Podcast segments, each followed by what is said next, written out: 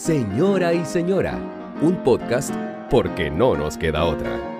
Hola amigos, amigas, amigues, bienvenidas una semana más a Señora y... Señora. Estamos aquí una semana más reunidas y esta vez muy bien acompañadas, Javier. ¿Quién está sentada a esta santa mesa? A esta santa mesa hoy está una compañera, colega, actriz, bailarina, fuimos compañeros de trabajo en algún momento también, ahora somos compañeros de la vida. Ella es Eva Tirado. Eva, cariño, bienvenida. Gracias. Gran actriz, mejor persona. Y obviamente un putón, como lo copa un pino, porque por eso está en esta mesa. Por eso. Sí. Si no, no eso. sería nuestra amiga. Exactamente. Sí, si no fuera. ¿Cómo estás, Eva? Muy bien, muy contenta. Muy contenta. Muy bien. Pues nosotros hoy día nos estábamos. Bueno, cuando llegaste tú dijiste que teníamos un poco de cara de resaca. Sí. Porque anoche nos quedamos viendo, no es, no es que hayamos salido de fiesta, porque nosotras somos unas señoras que ya Si no hay más de 20 grados, yo ya no salgo de casa. Yo lo digo. Nuestra resaca en realidad fue porque ya nos quedamos viendo esta serie White Lotus. y Estamos un poquito pegados con la serie. Estamos totalmente enganchadas Eso a, ver vidas que no son las nuestras. Ujú, Claro, ahí eh, envidiando a toda esa gente y todos esos personajes que sean unos viajazos, pero con dinerillo. Es que esta es la reflexión. Yo llevo una semana soñando, amigas, con viajar, pero claro, viajar con pasta, que es una cosa que yo nunca he hecho. claro, por la puta serie de los cojones. Porque soy una persona pues, muy impresionable, un alma mm, cándida, y cualquier cosa me impresiona. Entonces ahora estoy obsesionado con ir a un resort a Sicilia, montarme en una Vespa. Y encontrar un punto romántico donde ver el atardecer y luego ir a cenar uno. Que luego igual todo eso sabemos que es mentira, porque ahora mismo todos los atardeceres del mundo son todos iguales. ¿Estás diciendo que ese atardecer en Lisboa que tuvimos juntos con esas cervezas en ese mirador seco, lleno de mierda de perro, no fue maravilloso? Fue precioso. Pero fue Eva porque es que aquí tu amiga se puso en plan romántica.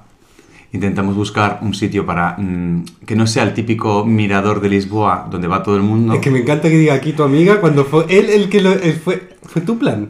Sí, porque yo a veces cuando viajo he de decir que soy un poco pesado. So, yo tengo estas cosas que de las de... Hay que aprovechar hasta el último momento. O sea, mm, estarme en casa me parece un rollo. Entonces yo apuro el tiempo al máximo.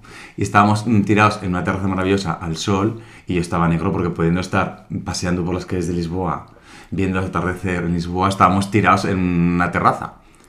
Y le saqué a Javi, le hice subir un montón de cuestas para ver un atardecer en un, en un en un mirador, que había muchísima más gente, Sí, haciendo la misma foto que hicimos nosotros exacto. Y que colgándole igual en Instagram. Bueno, pero no era el mirador más, más, más, con más, con más gente. No. Era uno que estaba más tranquilito. Era como más hippie, un poco, éramos más perro flauta. Pero eso es lo que queríamos ver nosotras. Claro. Es que eh, de esto queríamos hablar contigo, Eva, que tú eres una mujer viajada. Viajada ¿Tú? que no vejada. Exactamente. ¿Tú, qué, ¿Tú qué, mm, tipo de viajera eres? ¿De las que disfrutan preparando el viaje o de las que no? Pues eh, realmente no suelo preparar nada. Bien, de O las sea, pero nada, nada es de, de llegar al sitio y no tener ni hotel para pasar la primera noche. Ay, mira, mira, yo no puedo eso. Yo ya, no, es, pero- que, es que me encanta esa dualidad. Tú dices, ah, mira, de las mías. Y luego. Bueno, maricana, pero, pero que yo no preparo lo que es, no veo los folletos, no veo las guías, pero es un sitio donde dormir tengo que tener. ah, no, yo eso también sí. Ah, yo depende del lugar. Es verdad que cuando he viajado por Europa, eh, sí lo he hecho. No sé por qué, pero cuando he salido de Europa, como que. Venga, ya, Más ya llegaré. Sí, sé dónde voy a ir, el- eh, conozco a lo mejor la zona, el barrio, y después pues llego y, y busco algo para pasar la primera noche, primera pues, o segunda noche, y después a partir de ahí ya, ya veo dónde me lleva la vida.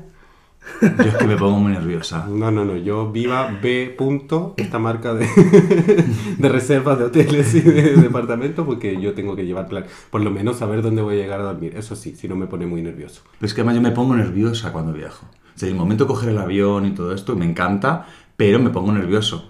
Y, y llegar al aeropuerto y cogerlo, el, buscar el autobús o el tren o lo que sea, mi- menos mal, gracias a Google Maps, que ha cambiado mi vida en esto. Porque yo antes no sé cómo lo hacía.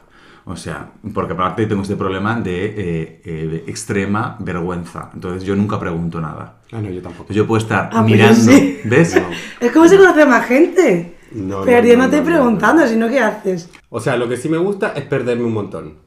Puedo tener mi lugar asegurado como, vale, voy a llegar a este sitio, voy a dejar mi maleta y luego perderme y encontrar sitios o lo que sea, o sigo gente, digo, ah, mira esa gente para dónde va, lo sigo sí, pero no les voy a preguntar, a menos que, Ah, yo a sí. menos que tenga, esté un poco desesperada.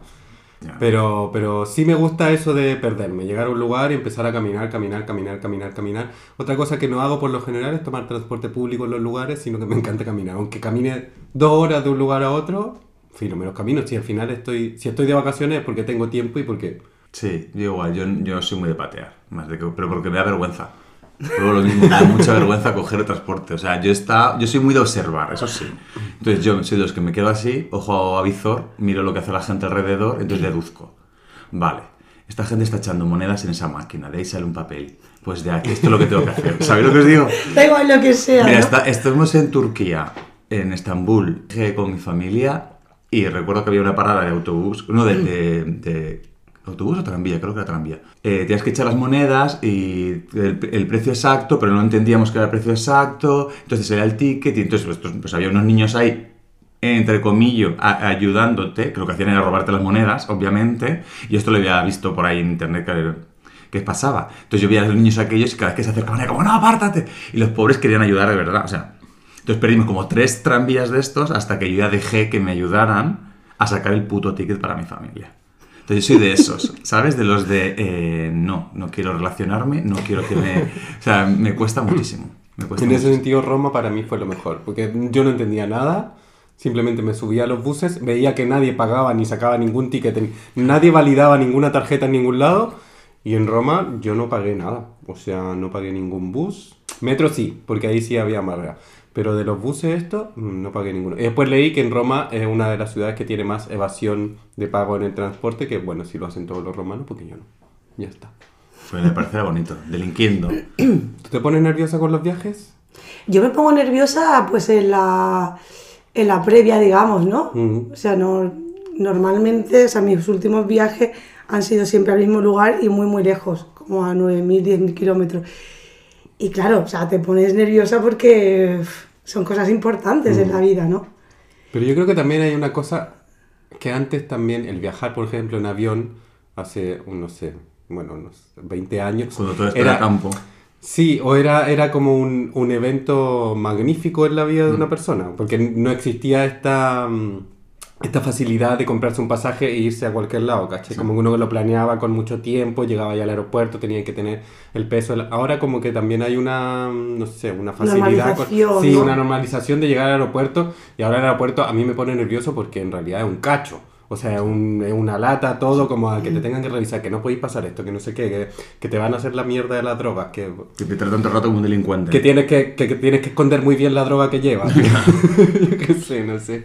Pero... Sí, yo es verdad que con los años también le he cogido un poco de, de miedito. Tema de viajar en los aviones. Como que o sea, que no me ha pasado miedo. nunca, que he viajado un montón y he estado muchísimas horas en, en vuelos. Y ahora, cada vez que voy a montarme en un, en un avión, es como. Pues ya sabéis en el punto en el que estoy de la vida. Pienso, nos vamos a matar. o sea, nos vamos a matar todos. Y pienso, mi padre tenía un amigo piloto, que falleció muy joven el hombre, y siempre me decía, Eva, tú piensas que los pilotos y la tripulación tienen que llegar a su casa. Y yo, o sea, cada vez que estoy en un avión me viene Juan Manuel a la cabeza diciéndome eso. Y es como, venga, va. Ya, pero nunca uno sabe si ese piloto está con una depresión y es un suicida en realidad. Estaría guapísimo, realmente. Ese rollo no me importa, hubo, peli. hubo uno así, sí, hubo Sí, uno, el, uno- el que cerró la puerta y se estrelló el Sí, avión. ¿no? Sí, sí, sí, sí. sí. Yo es que, ¿sabes lo que me pasa? Soy como tan inconsciente que pienso que nunca me va a pasar nada en, en un avión.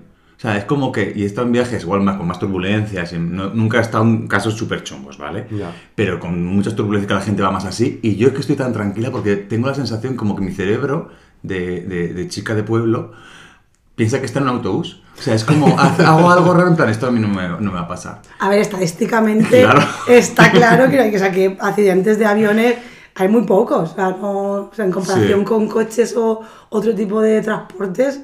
O sea, Claro, lo que pasa es que ahora también la gente viaja con su móvil y puede grabar las turbulencias, porque, ahora, no sé, hace tres semanas hubieron unos cuantos videos de gente cruzando, creo que de Argentina a Chile, y en la cordillera de los Andes, obviamente hay unas turbulencias que te cagas. Entonces la gente subió los vídeos y tal, me voy a morir, me voy a morir, no sé qué. Claro, eso siempre ha pasado. Pero ahora también hay más registro de eso, entonces a lo mejor se te mete más en la cabeza, es como... eh, a ver, y el cine también, ¿no? Ya, o sea. El cine y también las cabezas de una, que no están igual que antes. Pero es que mira, mira, ahora que abres, abres ese melón, También yo creo que ha habido mucho eh, idealización, mucho reza come ama y mucha cosa está con los viajes. ¿Sabes? En plan, verano en la Toscana y mucha peli romántica de viaja a no sé dónde, a una isla de griega y vas a conocer un maromazo y va a ser todo como tal, no sé qué. Es como que mucha idealización. Ya, pero esos son Ah, puros viajes, son puros viajes que al final yo nunca he podido hacer por, por dinero. O sea, jamás me voy a poder ir a una villa en la Toscana a encontrarme un ¿Habéis, habéis viajado solas alguna vez? Sí, Mucho, me encanta. Sí. Sí, me sí. encanta. Pues yo, he estado, yo solamente he viajado solo una vez, que fui a París, que ya había vivido allí, o sea que yo me lo conocía. Y os juro que estuve cinco días sin hablar con nadie. ¿Qué dices? Bueno, no, por la noche hablé porque me fui de bares intentando ligar, y... pero es que eran franceses y me ¿Pero qué año era? Porque si no ¿Qué había coño? Tinder Hace- hace- no, no, no, no, todavía no, no, no estaba tan extendido mundo, eso. mundo Grindr, es que también claro, esto cambia mucho. Claro. Pero yo me sentaba en mi terraza parisina con mi café de 7 euros y me ponía como con mi móvil a hacer como hacerme el intenso, porque no tenía internet, porque claro, era carísimo. y entonces yo me hacía el intenso y te juro que me pasé esos cuatro días de viaje, cuatro o cinco, mm, que no hablé con nadie. Ah, pues es que eso yo lo hago. Si yo viajo solo, lo hago. A ver, voy a hablar a lo mejor con alguna cita de Grindr o con la gente con la que le puedo preguntar algo en la calle, pero así como de ir a conocer gente, no. Y me gusta ir a comerme una hamburguesa al Burger King y que luego me preguntan, ay, ¿cómo no fuiste a comer a este lugar? Almorcé en el Burger King dos días seguidos. Me da igual. Me muy da fuerte. igual. Sí. De- hacer todo. Ay, pero ¿cómo no hiciste esto y no fuiste a este lugar? A la- al final a la gente termino diciéndole, sí, me encantó esa catedral. Guau, sí, ¿Lo has este lugar maravilloso. Sí, porque es que te preguntan y te preguntan y al final como que les digo sí para que se jodan y ya están. Pero, pero viajar solo y no conocer a nadie es una de las cosas que más me gusta. Y mi primer viaje solo, así como grande, fue a Uruguay, que esa fue como la primera vez que yo pude como yo costearme el viaje, pagarme el pasaje, pagarme como los hostales y todo el rollo, y, y tampoco conocí a nadie. O sea, en Montevideo, no, en Punta del Este sí conocí gente, y en Montevideo también. Pero en las playitas más chicas, porque hay como un montón de calas y, no sé, Cabo Polonia, que es una reserva natural hermosa. Hombre, hablaba con la gente como con la que compartía habitación, pero un poco así como lo que se habla comúnmente. Pero de haber hecho como amigos de viaje, no, y me encantó. Entonces, amigos de viaje. Tú tienes pinta, Eva, de hacer Yo amigos de viaje. sí, ¿Ves? sí, sabía, sí, lo mogollón. sabía. Yo creo que es algo que me caracteriza, tío. o sea, no, a lo largo de la vida es verdad que mantengo, o sea, a lo mejor no amistad, pero sí gente que conozco de, de la vida. O sea, de, de estar viajando, ¿no? Con gente con la que mantengo relación. Yo, de hecho, estabas diciendo lo de buscarme un hostal y tal, y he pensado, ostras, pues es que yo en verdad casi siempre viajo a casa de gente que he conocido en algún, en algún otro viaje. Ah, es muy loco guay, eso. guay, guay. Sí, sí. Mi hermano siempre me lo dice. Cuando le digo, me voy a yo no sé dónde, dice, a casa de un amigo, ¿no? Y es como, sí, voy a casa de alguien, sí, sí, sí. Él es el más barato, no como nosotras. ¿Y qué es lo bueno que tiene viajar?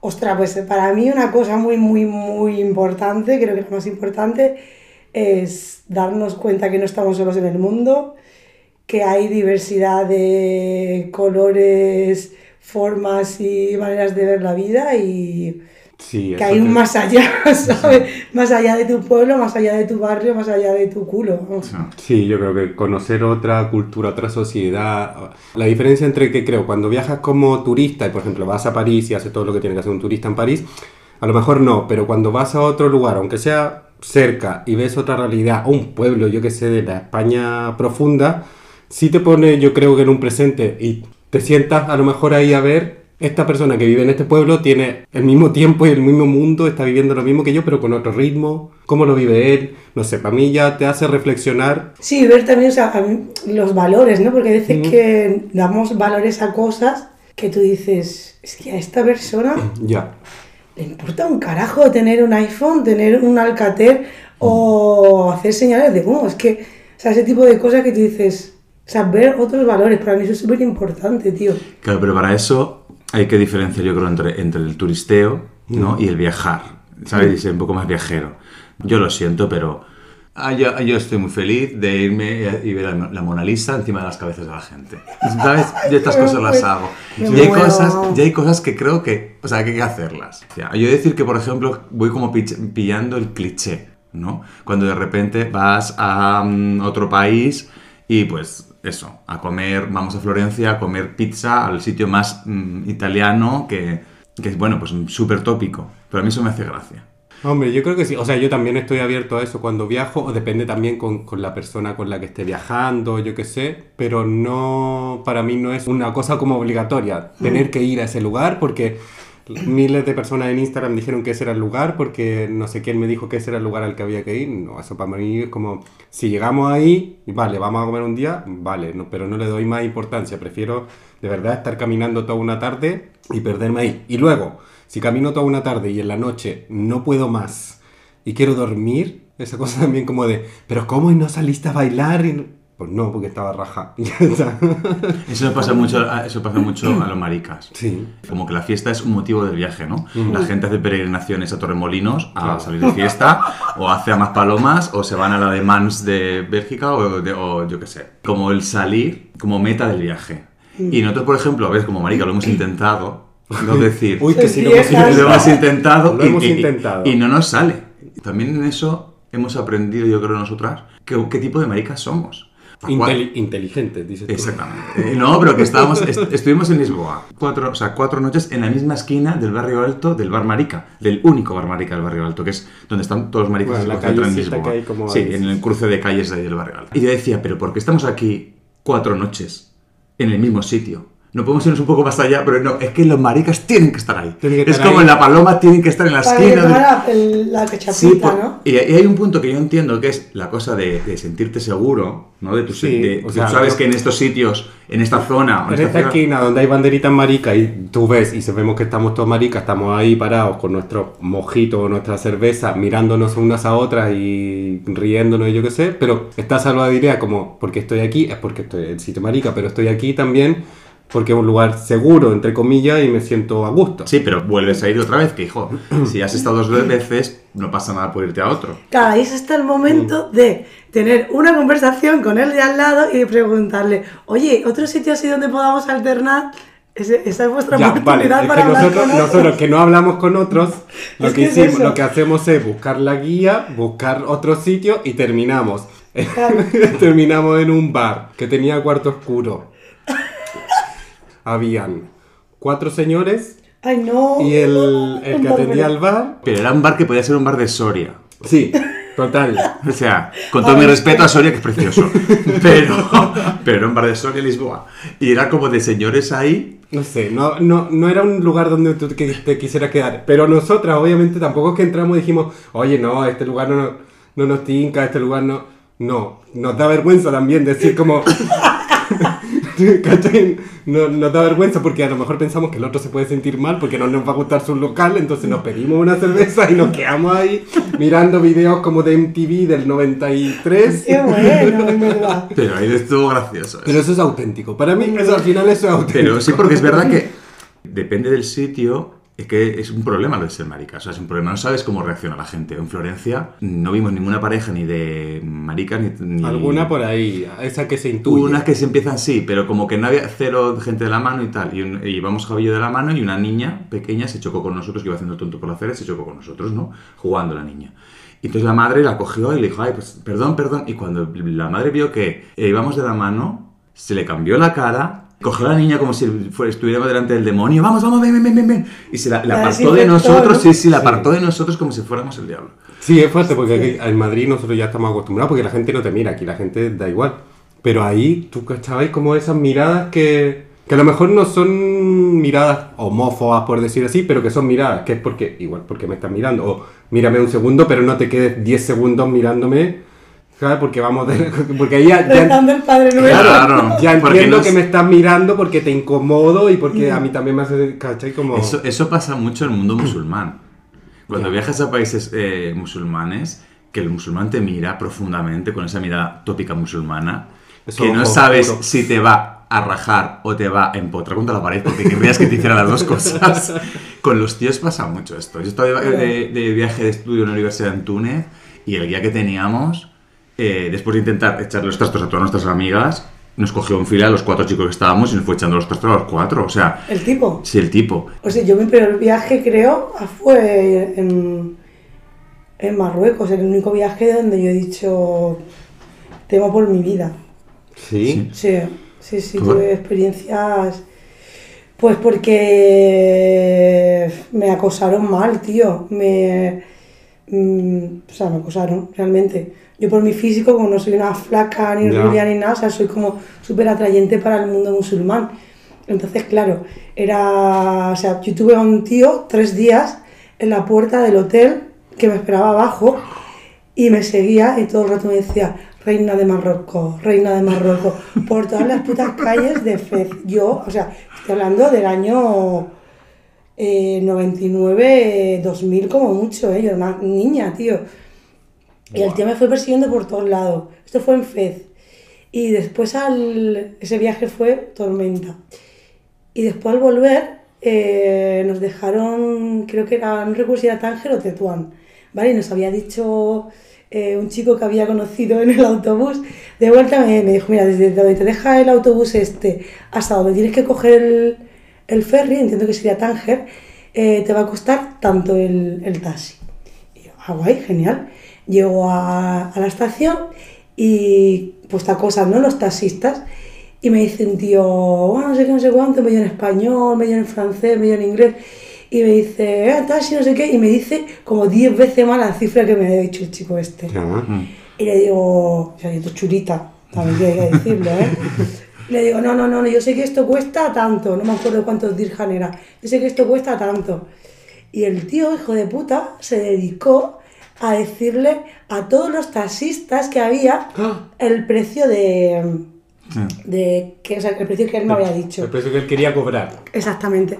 Entonces, claro, yo a todos los taxistas que iba me decían el precio que el tío quería. Y esto, esto, el tío siempre hacía así, tú. Es que recuerdo su cara perfectamente. Aparecía su cara. Y yo decía, hijo de puta, el tío me decía, es lo que, o sea, me decía algo como, esto es lo que hay. Y ya yo dije, pues que yo no me pienso ir, pues yo esto chulita, pues es que no me pienso montar porque el precio es esto. Y me dice el tío, te tienes que ir de aquí o te mato Buah. espérate, que es que era el hijo de puta, venía detrás mía y me decía, eh, un minuto, puta, te queda un minuto. Y yo, hostia. Sí, sí, sí, sí, sí, sí. O sea, de, ese- rollo. Y el tío venía 30 segundos y yo, mierda, mierda, mierda. Y a una de estas ya, yo salgo lloro de la estación llorando con la mochila. De esto, este, me quiero morir. O sea, ¿qué coño hago? ¿Cómo voy a salir de aquí? Y me para, que no se me olvidará la vida, un Mercedes del año, pues yo qué sé, de 1970, el Mercedes verde, con un taxista mayor y había metido en el coche, en el taxi, por lo menos siete personas, ¿vale? y me hace la señal como, venga, montate, montate. Y yo llorando, ¡ah! y en español, su puta madre, hijo de puta, no sé qué. Y el tío, en español, me dijo un hombre mayor, me dice, no te preocupes, que todos no somos iguales. Y me llevó donde tenía que coger el, el, el ferry y no me cobró ni un dirham, tío. Joder, qué guay, si al final... Bueno, qué guay, ¿sabes? No, no, Yo no. te vi por mi vida en cada segundo, ¿eh? No, no, no, sí, pero digo que, al- que qué guay que haya aparecido esa persona. O sí, sea, claro, para, a ver un show, o sea, estábamos yo sentada encima de ah, mujeres que no conocía porque detrás habíamos una mujer detrás de otra. Claro, es ¿no? que, es que viajan, viajar siendo mujer también tiene lo suyo. Yo cuando viajo a India y voy sola, llevo como, digamos, las señales de mujer casada. Me pongo un juego de pulseras que solo llevan las mujeres casadas, me pongo anillo y me pinto la tica. Y ya, o sea, como que todo cambia. Hombre, Sí. pero eso, eso ahora que ya conoces un montón, pero la primera vez que te fuiste a India, ¿qué? A ver, yo la primera vez que me fui a India, hostia, es que, eh, claro, que yo fue un viaje súper, o sea, súper hardcore, ¿no? O sea, fue un viaje, íbamos con amigas, yo era un viaje de estudio realmente, yo me iba a estudiar a una escuela y la primera experiencia así fuerte fue en el tren, hicimos el, o sea, la escuela donde yo iba a estudiar Ujú. Era en el sur de India, en Kerala, y nosotras estábamos en Nueva Delhi. Es como de norte a sur, o sea, de norte a punta. Y hicimos el Kerala Express, que es un tren que son 72 horas y estas 72 horas montadas en un tren. Madre. Nosotros íbamos en la clase, o sea, sleeper, o sea, clase donde van todos los indios, y fue toda una historia, porque, o sea, pues eres turista, eres blanca, vas viajando sola, y toda historia, o sea, ahí tuvimos de todo, acoso por la noche, pelea, eh, navajazos, o sea, fue todo un show, pero vamos... Qué fuerte, Fue- es que además fue- 72 en un Aparte tren, la cosa, sí. o sea, porque para ellos, aparte de- está la curiosidad, ¿no? De, pues quieren saber, o sea, estoy hablando en la época que no había smartphone, ¿vale? O sea, yo viajé con un Alcatel la primera vez a India. y mm, claro, la gente se acerca por curiosidad, Ujú. pero claro, hasta que tú ves el que no se acerca por curiosidad y sabes que está buscando Sí. algo. Y para ellos su acoso, aparte de es tocarte una rodilla, por ejemplo. Sabes que hasta que tú no conoces los códigos, yo como andaluza estoy muy acostumbrada a tocar a la gente. Sí.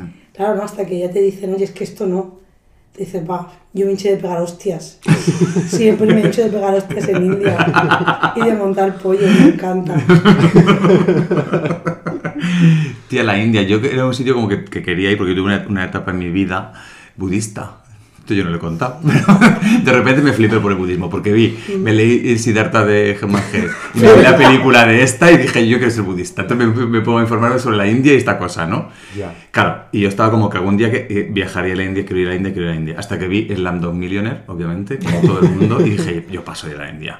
Porque mi padre me ha enseñado que, ¿para qué viajar a un país más pobre que el tuyo? Este es el lema de mi padre. Entonces, mi padre, viajamos en familia, pero si vamos a un país más pobre, él no viene. Él no viene. Él no viene a Egipto, ¿sabes? Él no viene a Egipto. A Francia sí, pero a Egipto no. Bueno, a, a Turquía sí que vino, ya, ya el hombre va, va abriendo mente hablando de, de diferencias culturales, ¿no? Porque creo que también muchas veces, yo creo que yo he viajado mucho, pero realmente no he salido mucho de mi cultura. Pues me podido ir a Estados Unidos y darme cuenta que Miami, puta mierda de país o lo que sea, pero al final es muy parecido a mi cultura. O yo qué sé, México. O sea, hay diferencias, Sí. pero básicamente somos occidentales. ¿Sabes? sí, y básicamente hemos mamado una religión cristiana romana apostólica, más o Vale. menos desva- desvariada o con más o menos poder, pero no hay, salvo eso, salvo cuando he ido a países musulmanes, que sí que he visto como más la diferencia, o Mm. sea, en Turquía de repente decir, hostia, bueno, o en Egipto decir, madre mía, esto sí que es diferente, de verdad, no he vivido un choque cultural tan grande, Ya. ¿No? Como por ejemplo irte a la India. ¿Por qué? ¿Qué tiene la India, tía, que hace que vuelvas una y otra vez, Eva? Hombre, aparte de lo que hice ese primer viaje a India, ¿no? que yo o sea, empecé, me fui a estudiar y yo a partir de ahí, que es algo que yo no me esperaba, eh, me profesionalicé ¿no? en artes escénicas indias y en, en danza clásica de la India. Y principalmente eso ha sido, o sea, lo que me ha hecho repetir una y otra vez. Y algo también muy importante para mí, que pasó en mi primer viaje, que fue en el viaje que estuve casi, que estuve casi un año, fue decir, hostia, cuando llegué a España, decir, yo tengo que aprender a vivir con esto, ¿sabes? Porque es un viaje que te, a mí me mutó en todos los aspectos de la vida, en todo. O sea, me cambió mi manera de, de ver la vida, eh, de todo, de relacionarme con el arte, con la religión, con las personas, con los valores, conmigo sobre todo. Y fue algo que o sea, para mí, a mí me cambió la vida y me cambia la vida todavía, ese primer viaje. Yo, o sea, hoy en día muchas veces pienso decir, hostia, esto me lo dio el primer viaje a India. Yo cuando me fui la primera vez, me fui a, a estudiar un estilo de danza que no es al que me dedico, ¿vale? Me dedico a otro. Y mm, yo me fui, tenía 25 años. Me fui a estudiar un estilo de danza eh, a una escuela en medio de una selva, ¿vale? Donde no había nada, no había internet, no había nada. Yo tenía que, para coger, para leer un mail, o sea, tenía que ir mandando hasta la carretera, ¿vale? No sé, a lo mejor un kilómetro y medio, dos kilómetros. Esperar a ver si pasaba algo. Esperaba a ver si pasaba algo, si pasaba un riso que me llevara al pueblo de al lado, que no recuerdo ahora la distancia que tenía, llegar al ciber, que hubiera que estuviera el tío del ciber, que tampoco eso es normal, mandaba un mail y volvía a la escuela, ¿no? Y así, un día tras otro, levantándome a las 5 de la mañana, acostándome a las 7, 8 de la tarde, sin parar. Y yo estando allí siempre me planteaba, joder, ¿qué coño estoy haciendo con mi vida? No, aquí luchando con arañas, que eran como cuatro de mis manos juntas, o sea, arañas, o sea, como cuatro manos, diciendo, hostia, con tormentas eléctricas, las palmeras de... O sea, una locura. Y hoy en día me acuerdo tanto de la familia Calamandra diciendo, joder, lo que yo aprendí de disciplina y dedicación a la vida, o sea, no solo a, la- a las artes escénicas, ¿no? Sino a todo, ¿no? Como se planteaban esa gente la vida. Que yo, claro, yo era yo miraba eso, pues mirabas en internet el día que ibas al ciber y yo, hay un festival de música en yo no sé dónde. Te decían, no, no, tú tienes que estudiar, tienes que practicar. Y yo, tío, me jodas. o sea, yo quiero ir. O sea, el único día que fui, que eso está en nuestro ADN para toda la vida, nos vamos a un festival que también estuve a punto de morir ese día. O sea, estaba a punto de morir muchas veces en India, ¿vale? Luego os cuento otra muy buena. Pues esa, o sea, hasta llegamos al festival que nos había dicho la maestra 800 veces no ir, no ir, no ir, no ir, no ir, no ir. Nosotras, las personas que estábamos en la escuela, que éramos tres, cuatro, con el griego. Gracias al griego estoy dijimos, venga, que nos vamos, nos vamos, nos cogemos un hotel en no sé dónde, llegamos al festival, el festival. Imaginaros el Mad Cool, ¿vale? 300.000 personas, todos tíos. Y cuatro guiris, tres chicas extranjeras y un griego. Hostia. O sea, lo peor que yo he vivido en mi vida. De buenas a primera empieza a ver fuegos artificiales. Yo diciendo a la amiga, esto es lo último que hacemos tú y yo. Imagínate, en la pelota de tíos, teníamos, queríamos pirarnos, teníamos que atravesar todo el festival, un festival de danza, todo el festival, mientras esos fuegos artificiales, el momento perfecto para que nos secuestraran, violaran y todas esas cosas. Hostia, pues fue aquello fue como un pelotazo. A la vuelta al día siguiente yo decía yo, ahora entiendo a la Mary, cuando decía no iros. Pero claro, nosotras decíamos, "Hostia, lo que no quiero es que nos movamos de aquí. Yo en eso soy muy prudente, por ejemplo. En México, yo para mí tengo un recuerdo de México, del DF, como una ciudad maravillosa, encantadora y pues yo podría vivir en el DF. Ya. Porque obviamente hice todo lo que me dijeron que hiciera. ¿Sabes? O sea, no cogí un taxi que no estuviera en una parada de no sé qué, no me metí por las calles que no sé cuántos, a tal hora a esta zona no vayas, pues yo no voy. Pero claro, tú ahí sabes que te pueden asesinar. Claro, ¿sabes? claro, claro, claro, pero hay esta cosa como de, de que, como toda la vida ha sido tan prudente, yo creo en estas cosas y tan cagada, pues eh, cuando viajo me pasa todavía en esas cosas. Mm. De repente es como que la mi nivel de aventura, y me doy cuenta que con el tiempo, cuanto más mayor me hago, también supongo que eso tiene que ver con la, con la experiencia y con la edad, más mm, señora me vuelvo. Y más digo, ¿qué necesidad tengo yo de, de vivir esto? Yo ahí, yo ahí con esta cosa que tengo como de... No, yo camino, sí me ha pasado un par de veces, de llegar a un lugar es como de, eh, hola, ¿dónde estoy? Y cuando, cuando, claro, cuando todavía no tenías señal en el móvil en todos lados, porque ahora ya igual tienes casi en todos lados, ya no tienes como que hacer esto del roaming, o- bueno, filo. Nos fuimos a, a Ecuador con mi hermana en unas vacaciones de verano, súper de, de touristic. Pero bueno, llegamos a Guayaquil, y ahí yo lo que hacía era en el hotel donde había wifi, hacía pantallazos como de el camino que había que seguir, ¿cachai? sí. Como que hacía eso.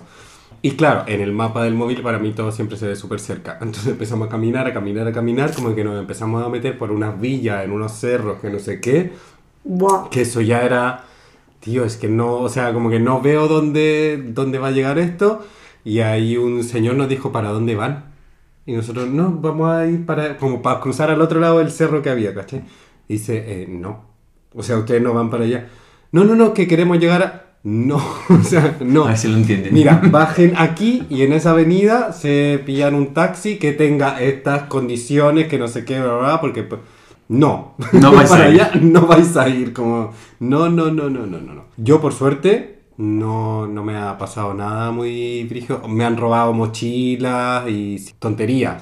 ¿Cachai? Al final que te roben una mochila, bueno, feo. Es ropa y weas que había comprado por ahí, pero bueno, una cámara de fotos que me habían comprado con las fotos que había hecho durante el viaje, porque además fue al final del viaje. Esto sí es una mierda. Eso sí que Eso era una una mierda. mierda. Cuando viajabas con cámara de fotos, os te velaba el carrete, os te jodía. Claro, y y eso era, una era- mierda. Era, era de, era de- Esto sí que era era cámara de carrete que yo me había comprado además rollo en blanco y negro, había hecho una foto súper bonita según yo. Claro. y. Y además también, era el final del viaje en Perú, fue en Tacna, tenía como los regalos que le había comprado a algún amigo, a mi familia, bueno, en fin, me robaron, para variar. Siempre me pasan cosas en Yo nunca viajes. tenía movidas de, de robos y eso nunca. A ver, a mí en Tacna me robaron, en Ecuador, en. Montañita, me quemé los ojos con, con, el, repelente? con el repelente Ah. este. Pero siempre, siempre como que me pasa alguna wea. A mí lo que sí me gusta de los viajes, lo que dices tú, Eva, es que uno toma perspectiva, ¿no? Mm. Y te ayuda a tomar perspectiva de tu vida, de cómo, por dónde estás, del punto. Incluso cuando viajas por trabajo, que yo viajo mucho por trabajo, yo uno de los momentos que recuerdo como de, de cambiar la vida, sí que tuvo que ver con que estar de gira, por ejemplo, que voy a decir que estar de gira no quiere decir que te lo pasas bomba. Eh, te lo pasas muy bien, pero que es una paliza. Y, y estar haciendo lo que te gusta y distanciado incluso de tu propio hogar te hace tomar perspectiva. Y en mí, en mi vida, el momento con más, en mi mayor break mental eh, fue gracias a eso. O sea, a estar viajando, por fin conseguir trabajo de lo mío, en lo mío y darte cuenta de decir, hostia, es que, ¿qué estaba haciendo estos últimos 10 años con mi vida? Que fuerte, sea- pues que a mí, o sea, yo la primera vez que me fui a la India fue al contrario. O sea, yo estaba trabajando con una compañía, llevaba cuatro años de gira y estaba en colapso, tío. O Estaba en, estaba en colapso. Cuando yo, y cuando recibí la oportunidad de irme a esta escuela india, dije, Mm. es que se me por culo a todo. Era octubre cuando yo decido que me voy a India, cerré la temporada en enero y no me dio, vamos, ningún pánico decir a la compañía, os Claro. quiero, he aprendido mucho estos cinco años, pero, Pero hay que no más, súper joven, tío. Sí. Y estaba haciendo lo que me gustaba, pero tenía una sensación, de hecho el director de la compañía fue- eh, vaticinó mi futuro, me dijo, tú eres una mujer demasiado ambiciosa para estar, eh, para estar aquí trabajando, ¿no? O sea, creo que los viajes son como muy buenos puntos y apartes. Claro. O sea, como que sí, ves eso, que tomas esa perspectiva de repente y dices, espérate, ¿qué estoy haciendo? Maricón, ¿dónde voy? ¿Qué quiero? Y, y el tomar distancia física, muchas veces, aunque sea, o sea, y más si te has ido hasta la Sí, India, total. te ayuda luego como a reconducir, porque lo que dices, tú, tú mm, desde la India vol- volviste de otra manera y ahora es fijación con la India. O sea, te has convertido Sí. la India en tu eh, trabajo, En parte de mi vida, tu sí. trabajo y en parte de tu vida. Sí, sí, sí. Y sigues volviendo a la India cada cuánto tiempo. Ostras, pues es que ahora hace que no voy y desde el año antes de la pandemia. ¿Y tienes mono de India? Pues mira, en verdad ahora, en estos últimos años, aparte de la pandemia, han pasado muchas cosas en mi vida bonitas y menos bonitas.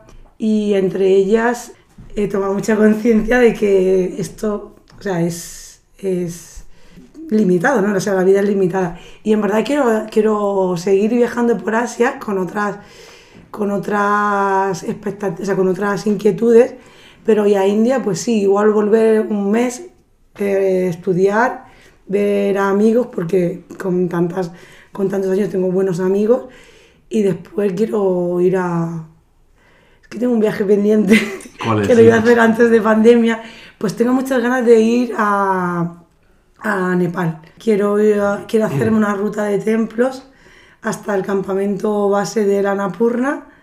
Eh, eso, pues ir a todo, subir hasta los 4.000 del campamento base meditando por los templos en el camino. A meditar. Vale, después de meditar, si es que tener uno de esos viajes tienes como ir a esa playa por no sé, o en. No. No, sé, no, pero a, si hacia el lado Tailandia, playitas y cosas así, ahí yo te acompaño feliz. Porque Vale. además, ese es un viaje que yo haría solo con una persona como tú que habla con otra gente. ¿Sabes qué?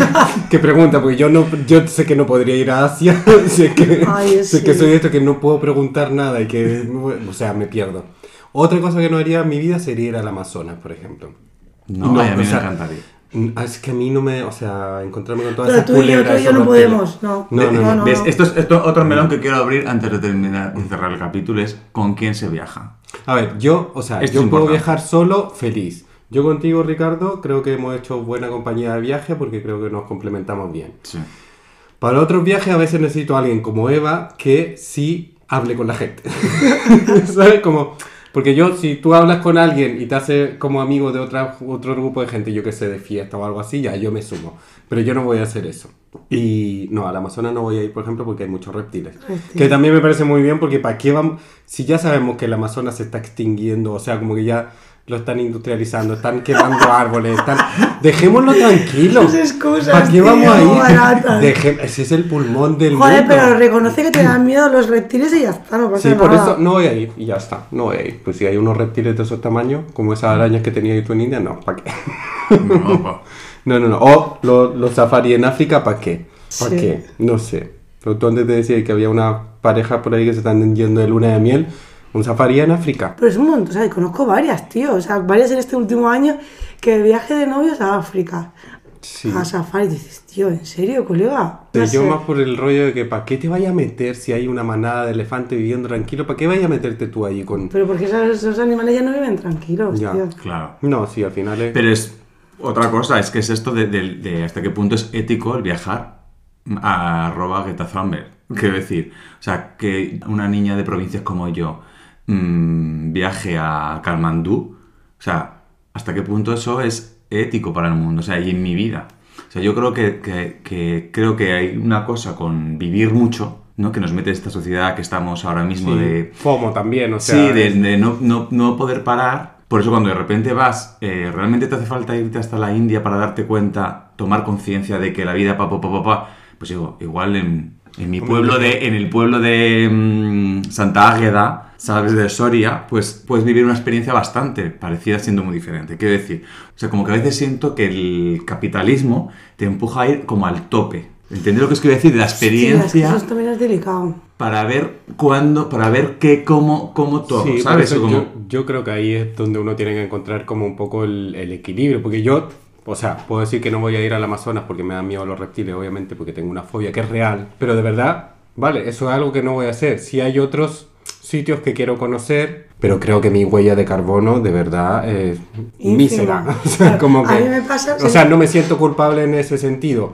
Y creo que también ya pasó, porque después de la pandemia los precios de todos los viajes Mm. y de los hoteles subieron de una manera exorbitante, que también no entiendo por qué, por qué no se regula, pero todas esos mo- esa- esas líneas aéreas low cost, que de verdad te ibas por 30 euros con tu maleta cómoda, en un asiento a, yo que sé, a, a Viena un fin de semana, a Roma otro fin de semana, eso ya pasó. No, o sea, ahora te tenéis que ir como con, con una riñonera, con un Pero- banano en Chile. Pero hay una suerte. cosa que es rarísima y es que a mí me salga más barato irme un fin de semana a Ámsterdam Que Barcelona. que, o que a mi pueblo. Mm, sí. Es que me sale más barato. Entonces es como, eh, ¿en dónde, en dónde, ¿qué está pasando? ¿Sabéis lo que, te, lo que os quiero decir? A ver, pues lo que pasa está claro, o sea que los aviones ahora mismo, la capacidad de un avión eh, antes eran de 120 personas, en un avión ahora mismo metes 500 personas. Claro.